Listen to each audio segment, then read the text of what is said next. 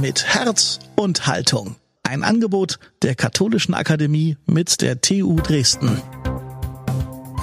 Heute leere Kirchen, leere Taufbücher, leere Kassen.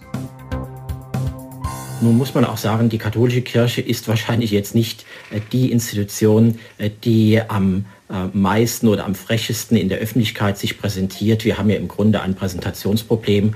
Und wenn wir ein bisschen mehr sexy würden, wie Sie sagen, würde das, glaube ich, auch der katholischen Kirche nicht schaden. Das sagt der Pastoraltheologe Andreas Wollbold aus München. Heute hier im Gespräch mit dem Kirchenrechtler Thomas Schüller aus Münster. Die beiden sind heute nämlich unsere Gäste bei Mit Herz und Haltung. Hallo zu dieser neuen Ausgabe eures Podcasts aus der Katholischen Akademie im Bistum Dresden-Meißen. Es geht um die Kirche und ihre Knete. Das ist ja immer wieder ein heiß und kontrovers diskutiertes Thema. Wie arm oder wie reich sind die Bistümer? was machen sie mit unserem Geld, den Kirchensteuern? Und was ändert sich womöglich durch Corona? Um das alles engagiert zu diskutieren, haben sich Thomas Schüller und Andreas Wollbold in einer Videokonferenz zusammengefunden. Das Gespräch leitet Karin Wollschläger von der katholischen Nachrichtenagentur KNA. Und jetzt geht's los. Viel Spaß. An diesem Freitag wird bekannt gegeben, wie viele Mitglieder die katholische Kirche in Deutschland Ende 2019 noch zählte. Unser Gespräch allerdings haben wir bereits am Dienstag aufgezeichnet. Aber auch da ließ sich schon erahnen, der Mitgliederschwund nimmt weiter dramatisch Fahrt auf und damit die Kirchensteuereinbrüche. Und jetzt kommt quasi auch noch Corona on top. Wer deswegen in Kurzarbeit ist oder um seinen Job bangt, guckt, wo er sparen kann und da sticht manchem die Kirchensteuer auf dem Lohnzettel ins Auge. Herr Schüller, wie erklären Sie so jemandem, dass die Kirchensteuer vielleicht doch sinnvoll ist?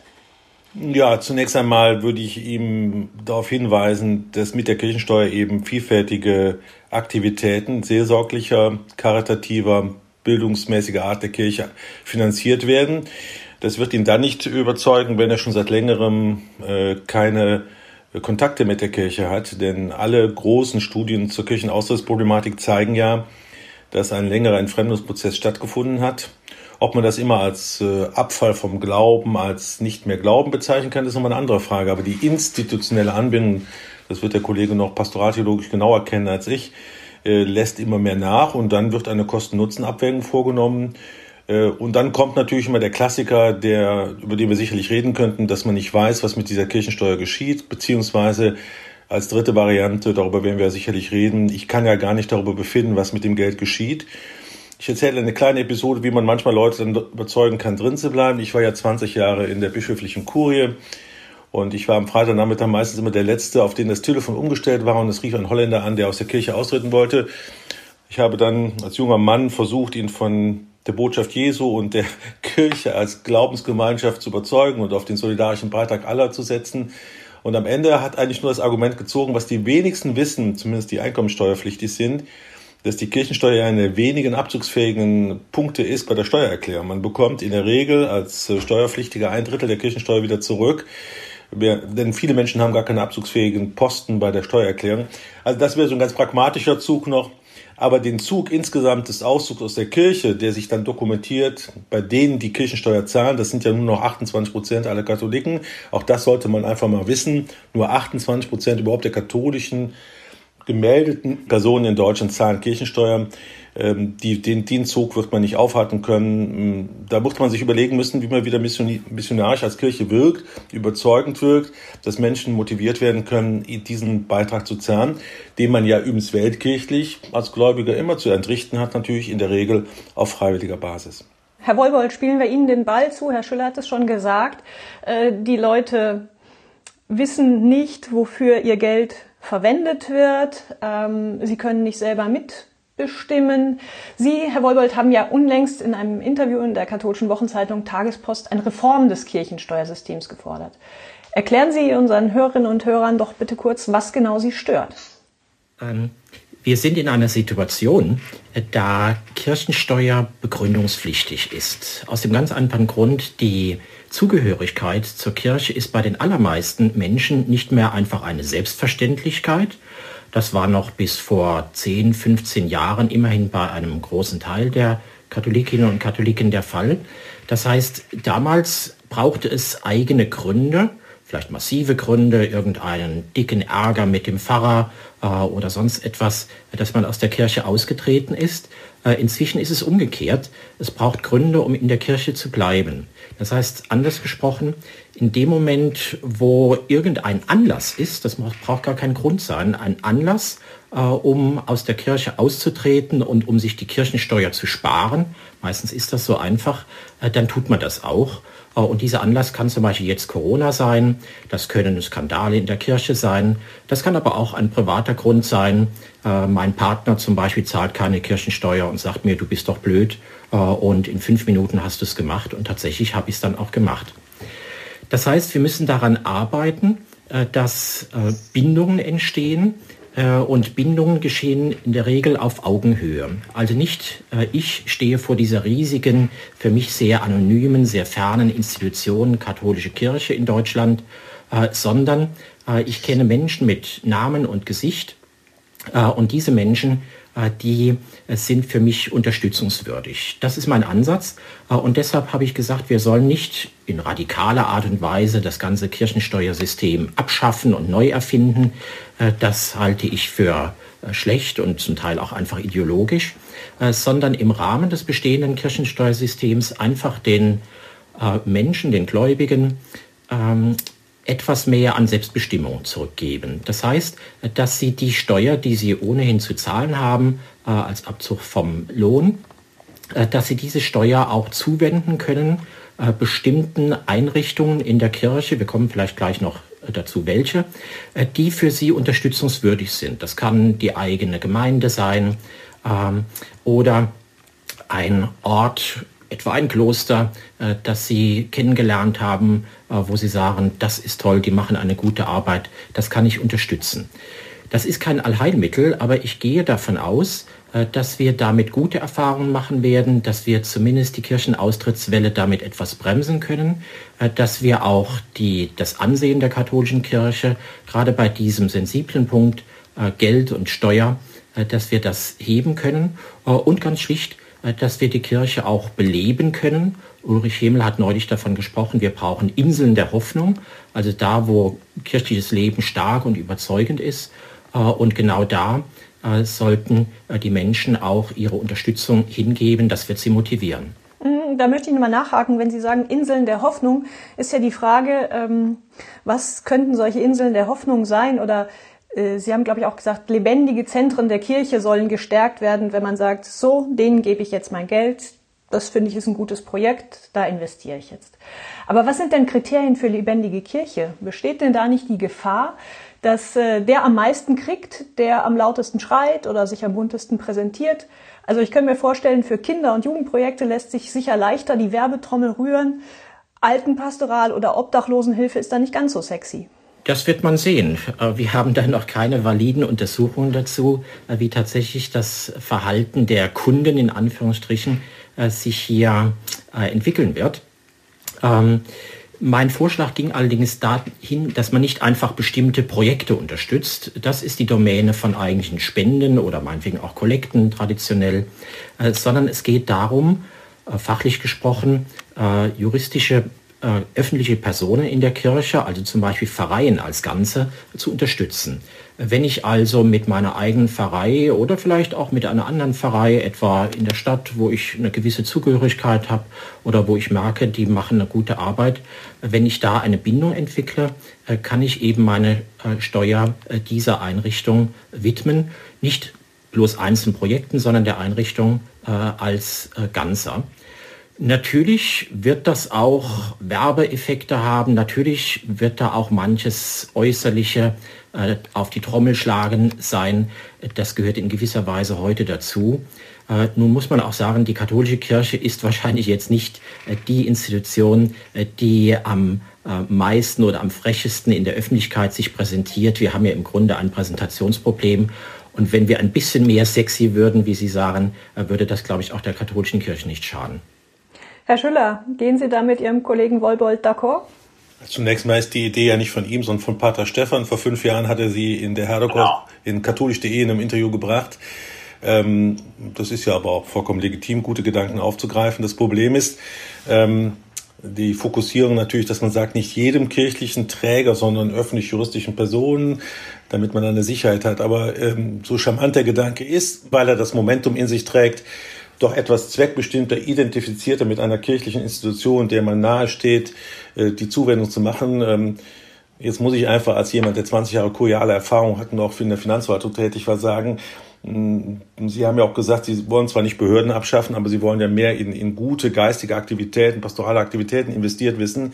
Das würde erstmal in der erzbischöflichen Finanzkammer in München, wo es ja eine eigene nochmal Behörde gibt, weil die Einkommensteuer in Bayern von den Kirchen eingezogen wird, würde ungefähr bedeuten 150 bis 200 Personalstellen mehr, denn du müsstest ja erstmal den Leuten ja so ist Ihr Vorschlag. Die zahlen regulär über die Diözese als Gläubiger die Kirchensteuer, stellen einen Antrag auf Rückerstattung der Kirchensteuer und legen dann selbst fest, für wen sie das geben. Unglaublich bürokratischer Aufwand.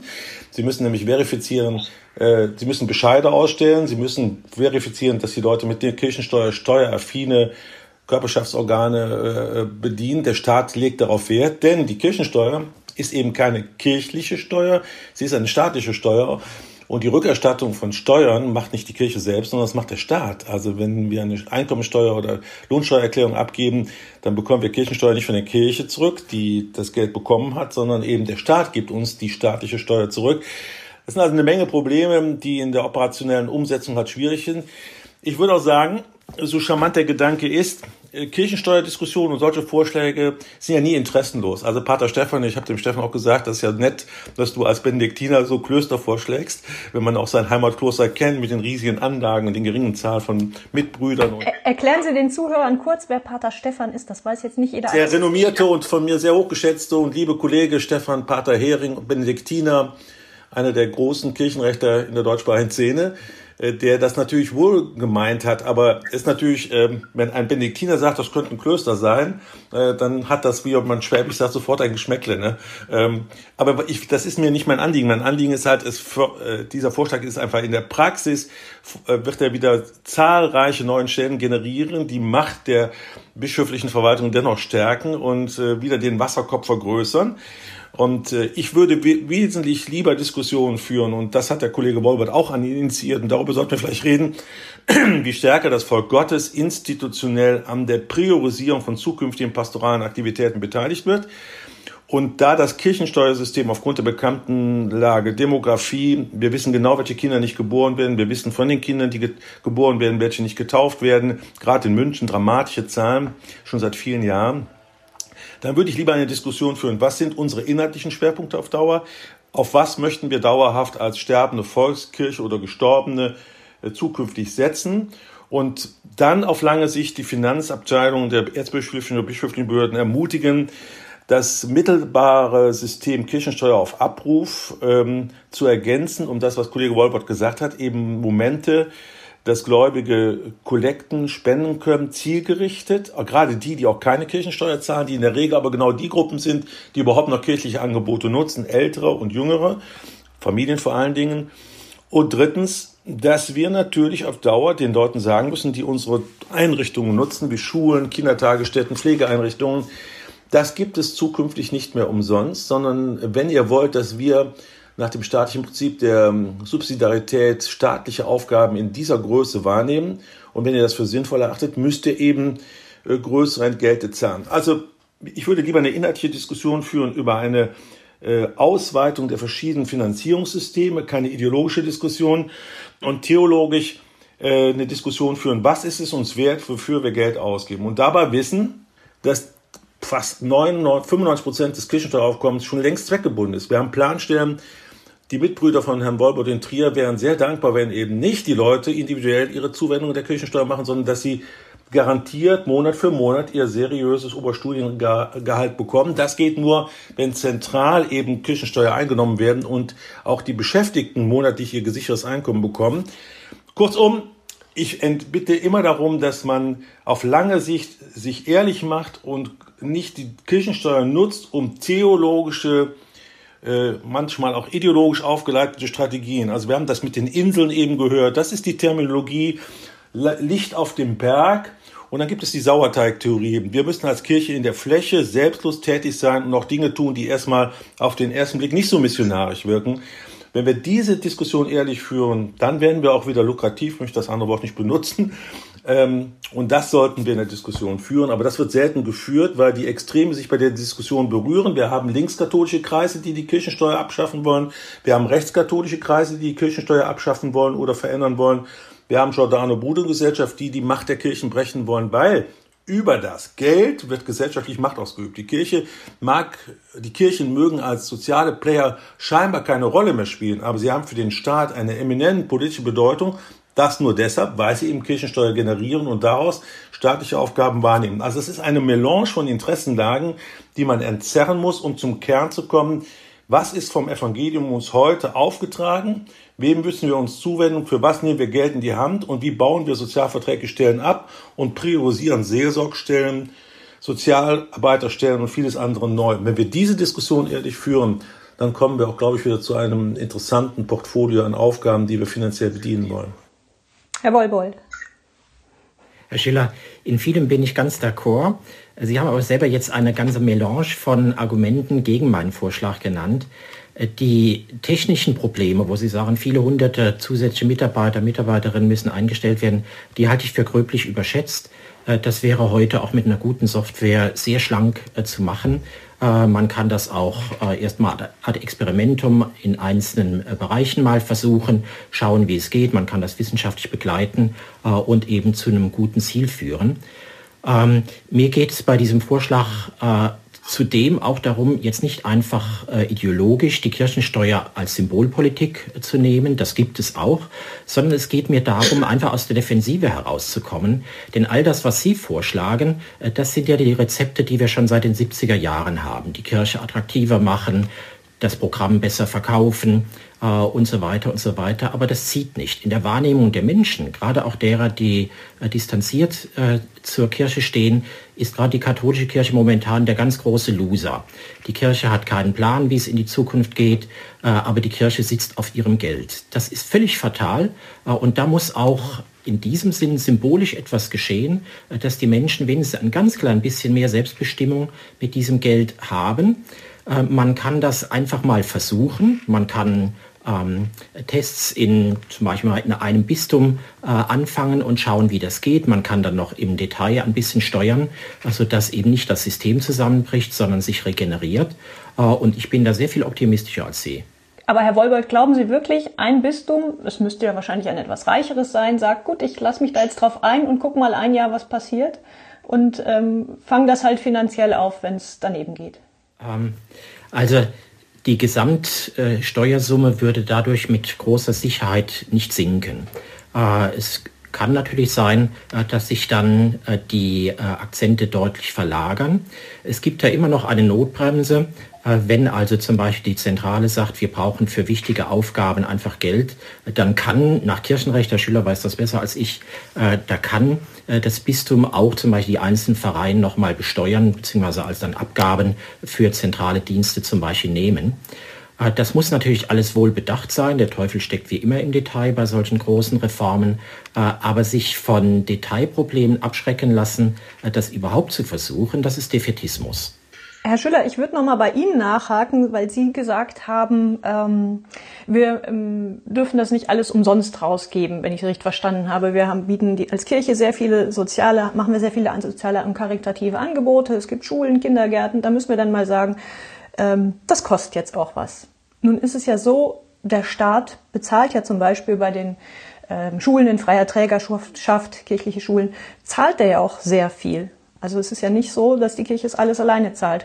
Muss da noch mehr, muss der Staat noch mehr den Kirchen geben für, die, für diese soziale karitative Dienstleistung?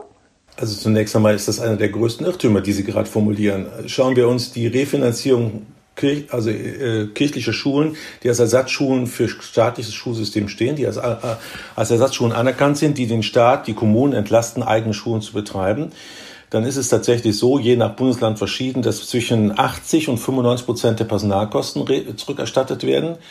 Ähm, dann, ähm, wenn Sie zum Beispiel eine, eine sehr anerkannte, von einem vom Bistum getragene Mädchengymnasium, ich denke jetzt an Limburg, ich denke auch an meine Heimatdiözese Köln, äh, denke, dann haben Sie bei einem Lehrkörper von über 150 bis 200 Lehrer bei 5 Prozent der nicht refinanzierten Personalkosten schon einen zweistelligen Millionenbetrag im Jahr, den sie aus Kirchensteueraufkommen finanzieren müssen. Punkt eins. Punkt zwei. Selbst wenn sie die Personalkosten zu hohen Anteilen refinanziert bekommen, müssen sie ja den Bauunterhalt betreiben. Das heißt, Schulen sind Gebäude, das wissen wir alle, Kollege Wolbert und ich wissen das aus Universitätsgebäuden, das sind abgenutzte Gebäude, die ständig instand gehalten werden müssen, damit sie funktionstüchtig bleiben. Auch da äh, gibt es natürlich Refinanzierungsprogramme der Länder, aber auch nicht 100 Prozent finanziert und Schulen sind teure Gebäude im Unterhalt. Äh, dementsprechend ist das so ein, ein Märchen, was immer kolportiert wird. Alle diese Dinge, die wir, die wir ersatzweise für den Staat äh, praktizieren, werden komplett refinanziert. Das wird gerne auch von so Giordano Bruno Gesellschaften oder diesem omnipotenten Herrn Freak immer wieder kolportiert, ist aber eine, in der Sache nur teilweise Wahrheit, gilt für die Kindertagesstätten genauso. Also ähm, zum Beispiel im Land Hessen gibt es überhaupt gar kein Gesetz zur Refinanzierung der Kindertagesstätten in freier Trägerschaft, sodass Kommune für Kommune das aushandelt. Kurzum, in diesen Situationen bin ich schon der Meinung, äh, das weiß Kollege Wolbert auch, und dass ja vor allen Dingen Bildungseinrichtungen, Sozialeinrichtungen sehr geschätzt sind. Viele Leute die überhaupt gar kein regelmäßig Kirchgänger sind, die die missionarischen Angebote nicht in Kauf nehmen, bleiben trotzdem, ich sage immer, die treuen Kirchenfernen, denen Kirche aber dennoch noch unthematisch was bedeutet, weil sie auch froh sind, dass ihre Großeltern, ihre Eigeneltern in katholischen Pflegeeinrichtungen eben Caritas Plus mäßig sehr menschlich vom christlichen Menschenbild her geprägt, gepflegt und betreut werden. Also kurzum, da würde ich mal genau hinschauen, was man da zu tun hat. Und da würde ich auch sagen, wenn es euch das wert ist, wenn es auch uns was bedeutet, dass wir Bildungseinrichtungen betreiben, warum sollte man nicht machen? Ich will überhaupt nicht tradierte, nochmal auf Herrn Wolber zurückkommen, ich will überhaupt nicht alte Pfade weiter fortführen. Ich bin schon wirklich auch Ihrer Meinung, dass wir Diskussionen führen müssen über Prioritäten. Aber nehmen wir Ihr gebeuteltes Heimatbistum Trier. Ich glaube, Sie sind Trierer Priester, wenn ich es richtig ja, sehe. Ja wenn ich dieses strukturschwache, älteste, wunderschöne Bistum mir anschaue. Wenn wir jetzt ein Experiment machen, Sie sind, also mit Geld sollte man eigentlich keine Experimente machen, machen wir privat nicht, aber Sie schlagen das jetzt mal vor und sagen, der strukturkonservative Kirchenrechter soll jetzt mal über seinen Schatten springen und der auch noch so ein alter Kurialer war, 20 Jahre. Das meinen Sie ja liebevoll.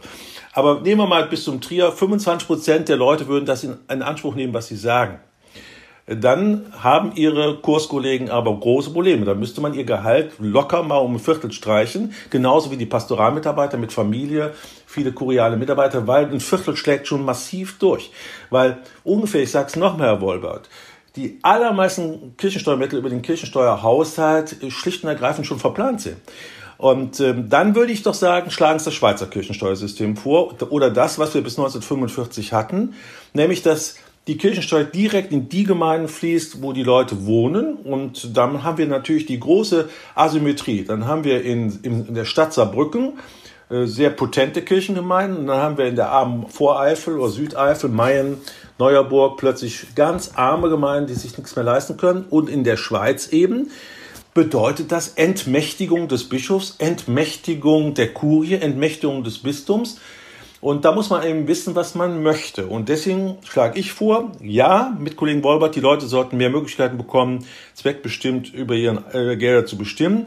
Würde ich eher auf die Gruppe, die viel, viel größere Gruppe der Nicht-Kirchensteuerzahler äh, kaprizieren und mich nicht an der Kirchensteuer abarbeiten.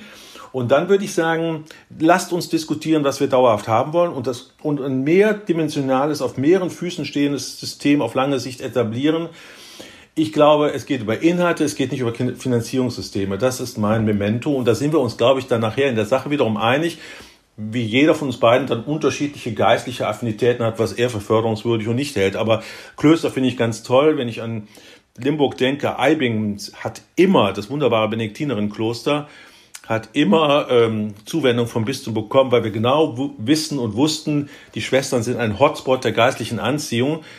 Ich finde allerdings auch beim Vorschlag mit den Orden, da wenn ich das sagen darf, das Schöne der Orden ist ja, dass sie die Partisanen der katholischen Kirche sind. Sie sind frei, sie sind nicht institutionell eingebunden, sie können wesentlich flexibler und agiler und ohne Bindung an Institutionen agieren.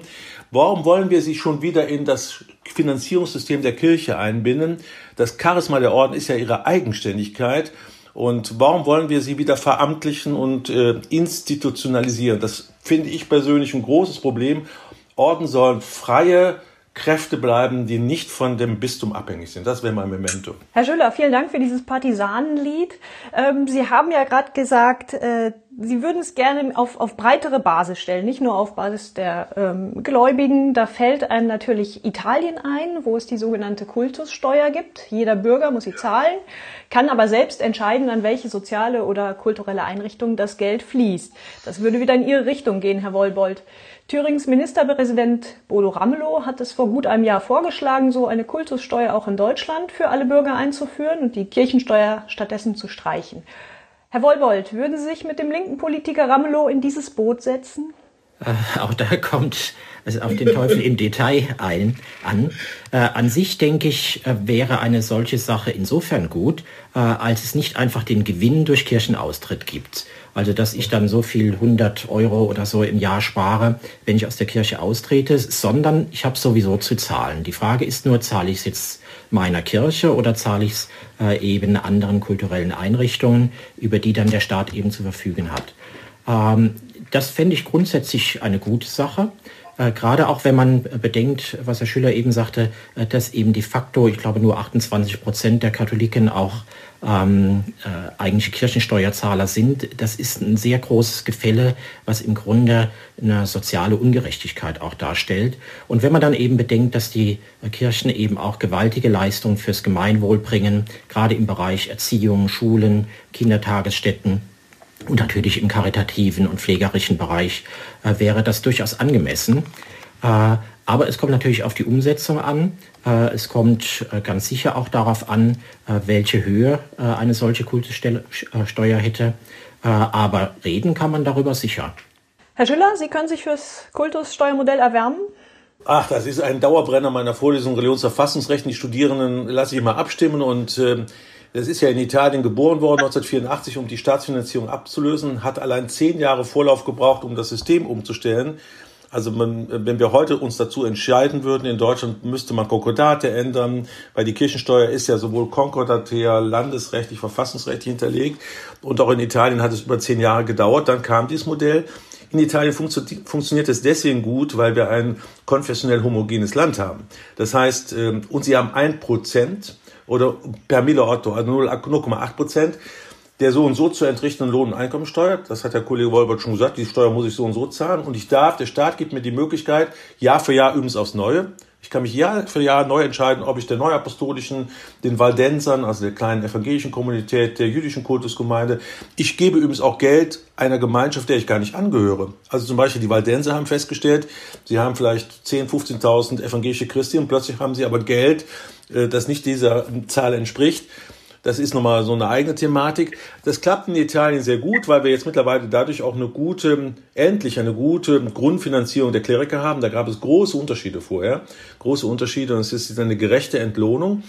Ähm, es klappt schon nicht mehr in Slowenien, es klappt schon nicht mehr in Ungarn, es klappt nicht in Liechtenstein, es klappt nicht ähm, in Spanien, weil äh, da ganz andere Finanzierungssätze sind. Es wird gerade eine Doktorarbeit dazu geschrieben bei mir und da bin ich auch sehr gespannt auf die Ergebnisse, weil ähm, da eben die konfessionelle Situation wesentlich anders ist, wesentlich mehr bedacht werden können.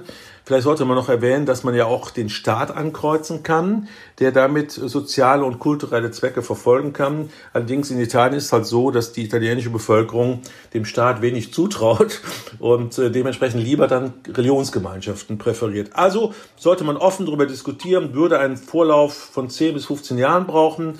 Man müsste Konkordate ändern. Das ist alles machbar ist kein unüberbrückbares Hindernis. Ich glaube, das würde auf Akzeptanz in der Bevölkerung stoßen, würde aber im Ergebnis bedeuten, würde im Ergebnis aufgrund der konfessionellen Situation in Deutschland bedeuten, dass ähm, wir natürlich deutlich, deutlich geringere Einnahmen hätten. Ne? Also hieße, wenn man das einführt, müsste man vorher in der Diktion von Kollegen Wolbert äh, wirklich darüber reden, wie viel Personal kann ich mir erlauben, wo will ich es einsetzen in der Seelsorge oder weniger oder mehr im Bildungsbereich und worüber wir noch gar nicht geredet haben, was das Grund, eine der größten Probleme in Deutschland ist, man müsste, wenn man dieses System einführt, ich habe da keine Probleme mit, ähm, müsste man einen radikalen Schnitt beim Gebäudebestand machen. Das ist eigentlich die größte Belastung in Deutschland. Wir haben definitiv einfach zu viele Gebäude. Das passt nicht mehr. Das Kleid ist zu groß geworden, um ein Wort meines hochverehrten Bischofs Franz Campos zu nennen, der das immer gesagt hat. Das Kleid ist zu groß geworden. Und wenn ich als eher staatskirchenrechtlich, religionsverfassungsrechtlicher Mensch denken darf, wir müssen uns schon ehrlich machen. Es ist eine verkappte Staatsfinanzierung von Religionsgemeinschaften. Der Staat verzichtet auf einen ganz kleinen Anteil der ihm zustehenden Lohn- und Einkommensteuer und sagt, darüber dürfen die Bürgerinnen und Bürger frei verfügen und die Kirchen, vor allem die große italienische katholische Kirche, äh, bekommt das Geld. Aber es ist eine Rückkehr eigentlich zu einer Staatsfinanzierung, wie wir das in Italien bis 1984 kannten. Heißt aber nicht, dass das nicht ein interessantes Modell ist, über dessen Modalitäten, Kollege Wolbert hat es gerade gesagt, also wie hoch, wie viel Prozent, äh, wer wird überhaupt noch, wer darf davon profitieren, wer ist auf der Ankreuzliste, darüber müsste man diskutieren und wissen, das ist vielleicht dann ein Fünftel des Aufkommens, was wir heute durch Kirchensteuer haben. Kommen wir nochmal zu einem etwas pikanteren Aspekt ähm, beim Thema Kirchensteuer. Will ich als Katholikin oder Katholik in Deutschland keine Kirchensteuer mehr zahlen und erkläre vor einem Standesamt oder einem Amtsgericht meinen Austritt, bin ich automatisch exkommuniziert. Heißt Ausschluss von den Sakramenten, von kirchlichen Ämtern, Funktionen, Taufpate oder Firmenpate sein geht nicht mehr und auch das kirchliche Begräbnis kann verweigert werden. Herr Wollbold, das muss Ihnen als Pastoraltheologen doch Bauchschmerzen bereiten. Das bereitet mir auch schon seit vielen Jahren Bauchschmerzen, wobei ich keine Patentlösung habe, wie man das äh, lösen kann.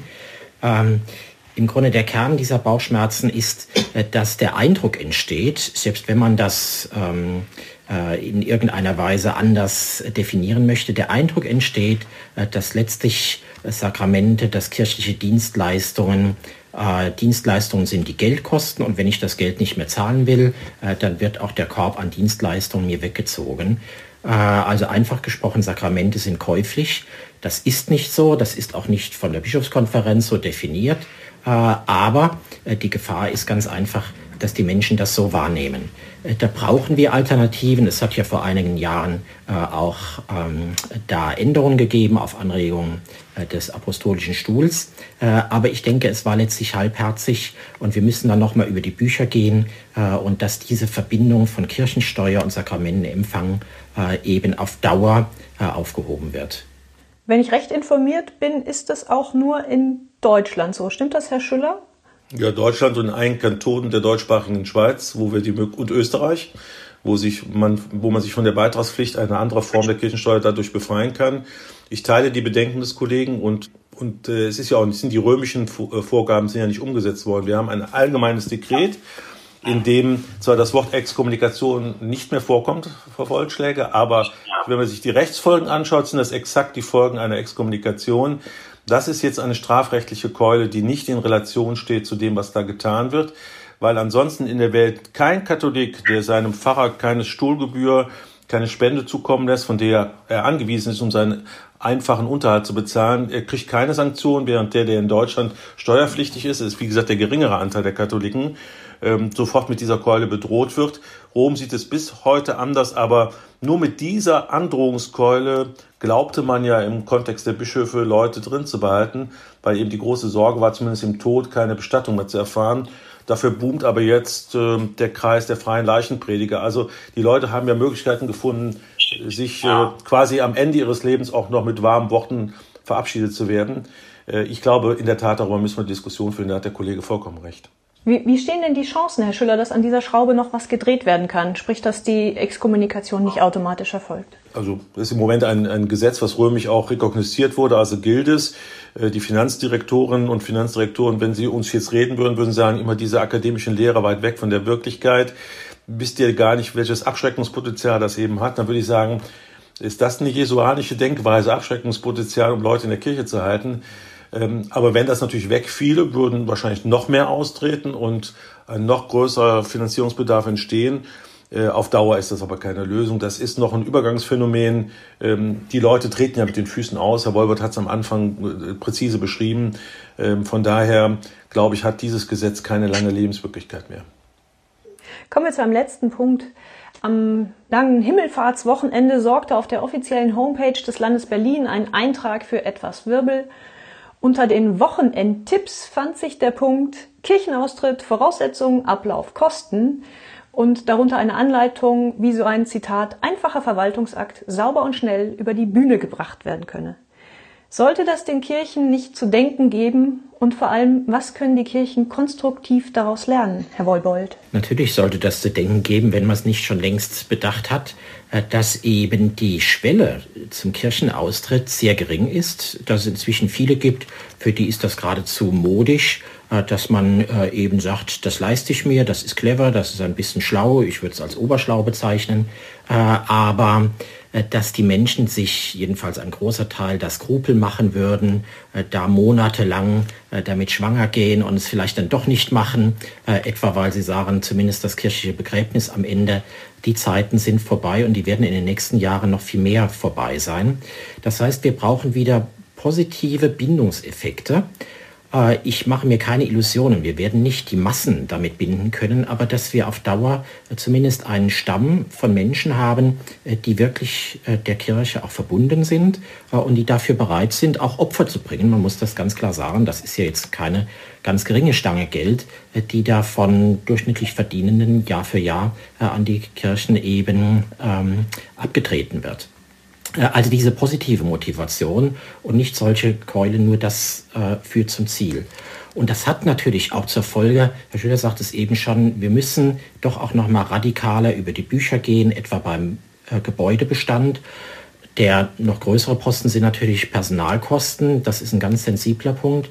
Aber dass wir eben auf Dauer äh, schauen, was ist einer Kirche, äh, die zunehmend doch auch marginal in einer Gesellschaft geworden ist, was ist da auch ein angemessener Personalbestand äh, und wie soll der verteilt werden, etwa Seelsorge, Caritas, Diakonie, das wären wahrscheinlich wichtige Prioritäten. Das sind schmerzliche Prozesse und die brauchen zugleich auch sehr, sehr viel Klugheit. Äh, weil man das nicht äh, auf dem Rücken etwa von Arbeitnehmern in der Kirche austragen darf. Herr Schüller, Sie noch kurz. Ja, in diese Richtung. Ich glaube, einen gewissen Trend kann man nicht stoppen. Umgekehrt darum unser äh, Hinweis überlegt, was ihr auf Zukunft hin positiv aus der Begeisterung des Evangeliums tun wollt ähm, mit all den sozialen Erwägungen, die gerade genannt wurden. Ich würde auch sagen, das sage ich auch den Studierenden so, ähm, äh, schaut, dass äh, ihr äh, begeisternde Menschen seid, von denen ihr erkennen könnt, dass ihr vom Geist Christi bewegt seid. Also äh, ich meine, nicht anders ist es in der Kirchengeschichte in den Aufbruchszeiten gelaufen, dass es immer wieder Leute gab, die in einer neuen, innovativen, nicht modernistischen, sondern äh, aber erkennbaren Form diesen Christus bekannt haben. Dafür brauche ich ein Dach über dem Kopf. Also ich kann auch nicht äh, Wanderprediger werden in Deutschland. Das, äh, der Kollege Zulehner hat immer, ne, wir brauchen ein Dach über dem Kopf. Der alte Fahrensmann der Pastoraltheologie.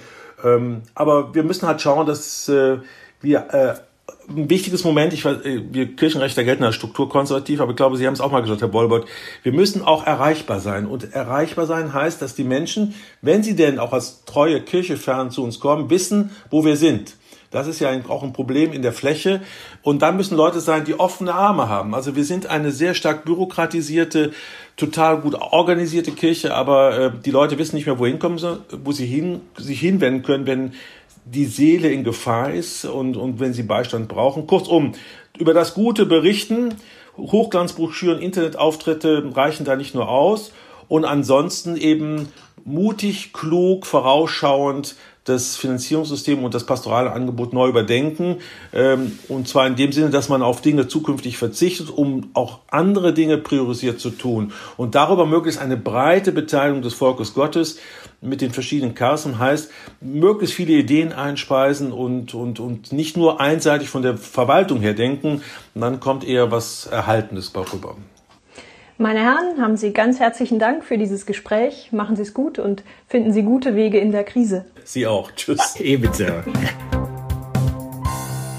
Das war also Karin Wollschläger von der KNA im Talk mit dem Pastoraltheologen Andreas Wollbold aus München und dem Münsteraner Kirchenrechtler Thomas Schuller. Auch diesmal wollen wir natürlich eure Sicht der Dinge gerne wissen. Dafür gibt's die Kommentarspalten unter diesem Beitrag, zum Beispiel auf lebendigakademisch.de. Das ist die Homepage der Katholischen Akademie. Dafür sind wir auch bei Facebook und bei Instagram. Sucht einfach nach Lebendig Akademisch und schon findet ihr die Katholische Akademie im Bistum Dresden-Meißen und schon steigen wir in die gemeinsame Diskussion ein. Wenn euch gefällt, was ihr hier hört, dann empfehlt uns bitte weiter oder abonniert uns zum Beispiel auf Deezer oder Spotify oder bei Apple Podcasts. Schon jetzt vielen Dank dafür. Ich bin Daniel Heinzer. Vielen Dank fürs Zuhören und bis zum nächsten Mal.